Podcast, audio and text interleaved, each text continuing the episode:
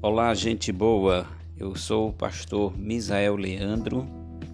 Pastoreio a Igreja Cristã Evangélica Ebenezer em Fortaleza e continuo aqui disposto a compartilhar com vocês porções da palavra de Deus em pequenas meditações devocionais.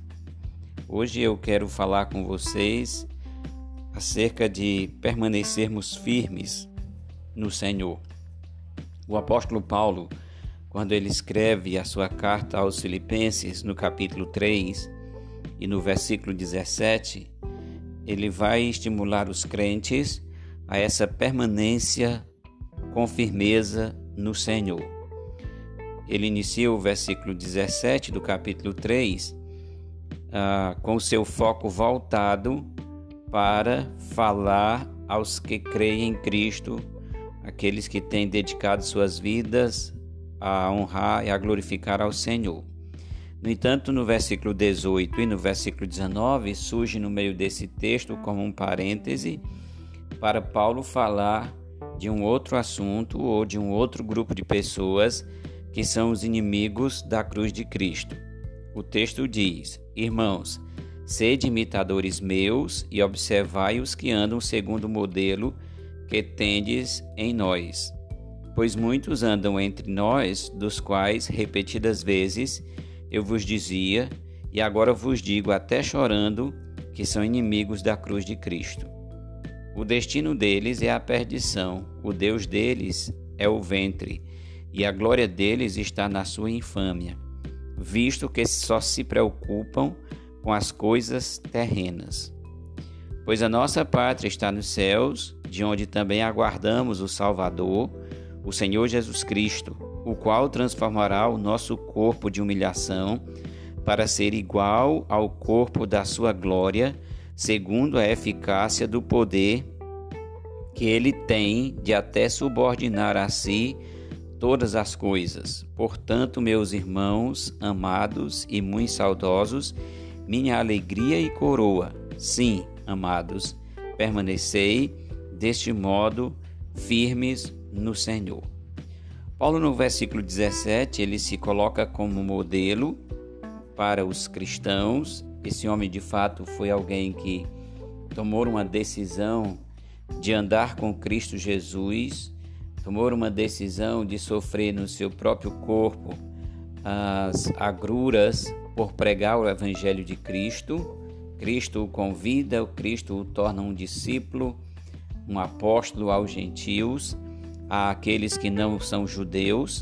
E Paulo então viveu intensamente o Evangelho, sofreu intensamente por causa do Evangelho e com isso ele se tornou modelo para os crentes da sua época, bem como para os crentes da época atual. Então ele vai falar para os irmãos ali em Corinto, aliás, Filipos, sobre é, viver de uma maneira firme no Senhor. Então ele, ele se coloca como modelo para a igreja e ele também coloca os crentes fiéis como esse modelo, quando ele diz: Sede meus imitadores e observai os que andam segundo o modelo que tendes em nós. Então havia um, grupo na igreja que estava seguindo exatamente o parâmetro o estabelecido pela caminhada de Paulo, pela relação que ele tinha com Deus e que os crentes deveriam então ter disposição para imitá-los. Aí ele faz aquele parêntese, como eu mencionei nos versículos 18 e 19, porque ele vai falar de um grupo que tem cheiro de crente, que parece com crente, que está no meio dos crentes, mas que na verdade não são crentes. Ele diz no versículo 18: Pois muitos andam entre nós, dos quais repetidas vezes eu vos dizia, e agora vos digo até chorando, que são inimigos da cruz de Cristo. Qual é o fim deles? O destino deles é a perdição. O Deus deles é o ventre, e a glória deles está na sua infâmia visto que só se preocupam com as coisas terrenas. Aí ele fecha o parêntese, aonde ele faz essa afirmação acerca dos inimigos da cruz de Cristo. E a coisa mais impressionante é que eles estão entre nós. Eles podem estar entre os crentes e dentro da própria igreja. Pode ser que eles também andem entre nós no sentido de estar próximo, mas não necessariamente eu entendo que o texto diz que é aproximação, é que eles realmente estavam dentro da igreja. O final deles não será o céu, o final deles não será a pátria celestial, mas a perdição. Você volta então no versículo 17, que diz: Irmãos, sede imitadores meus e observai os que andam segundo o modelo que tendes em nós. E aí você liga agora ao versículo 20. Por que, que devemos ser imitadores dos santos? Ele diz: Pois a nossa pátria está nos céus, de onde também aguardamos o Salvador, o Senhor Jesus Cristo. Paulo nos convida a tirarmos os nossos olhos das coisas aqui embaixo e a focarmos o céu, aonde temos uma pátria que está nos esperando, nos aguardando. E ele diz também: dessa pátria nós aguardamos o Salvador, o Senhor Jesus Cristo. Isso fala da nossa esperança, uma esperança pura. O mundo nos causa aflições. Jesus Cristo disse que nós teríamos aflições nesse mundo, mas que deveríamos ser animados, porque ele havia vencido o mundo. Então, a nossa vitória é uma garantia que temos em Cristo Jesus e temos uma esperança de uma pátria celestial, que quem nos conduzirá a estar nesse lugar será Cristo Jesus, o nosso Senhor, aquele que agora nós estamos aguardando.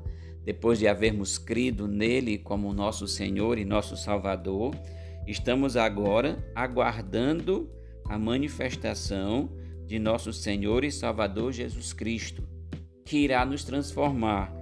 O versículo 21 diz: O qual transformará o nosso corpo de humilhação, esse corpo que sofre, que se corrompe, que adoece, para ser igual ao corpo da sua glória, para ser igual ao corpo de Jesus Cristo ressuscitado.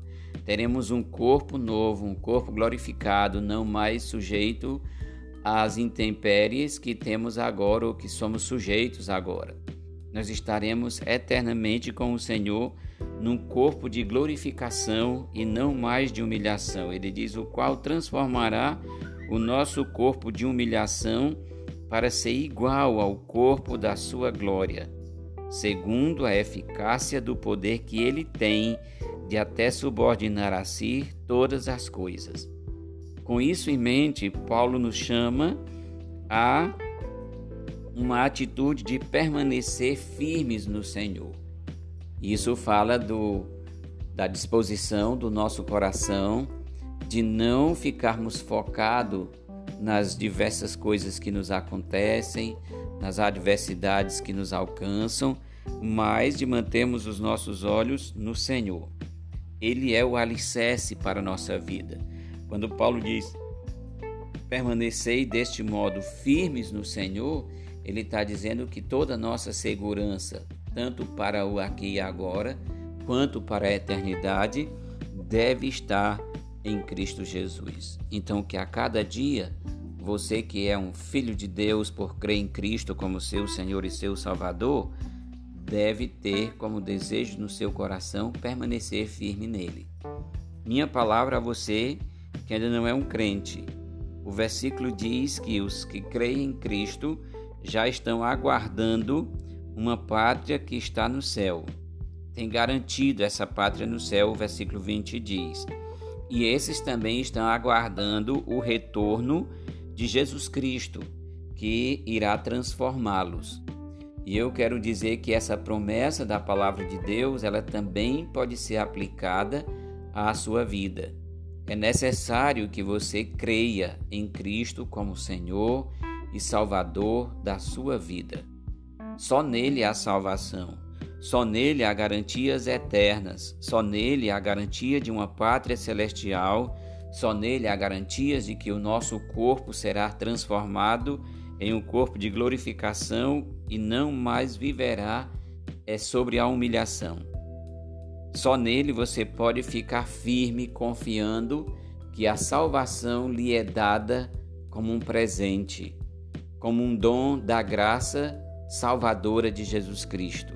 Então, o meu desejo é que você possa voltar-se para a palavra de Deus, olhar o seu, as suas verdades e comparar com a crença que você tem agora.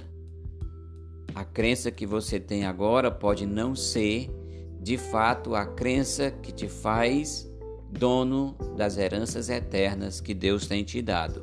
Mas ao focar Cristo e ao crer nele como seu Senhor e Salvador, você passará a ser herdeiro da mesma graça de vida que todos aqueles que já creram nele. Esse é o desafio para você. Foque a palavra de Deus, foque Cristo e creia nele como seu Salvador. Que Deus nos abençoe nos fortaleça a cada dia para que possamos viver de maneira que agrade a Ele. Um forte abraço e Deus abençoe a todos.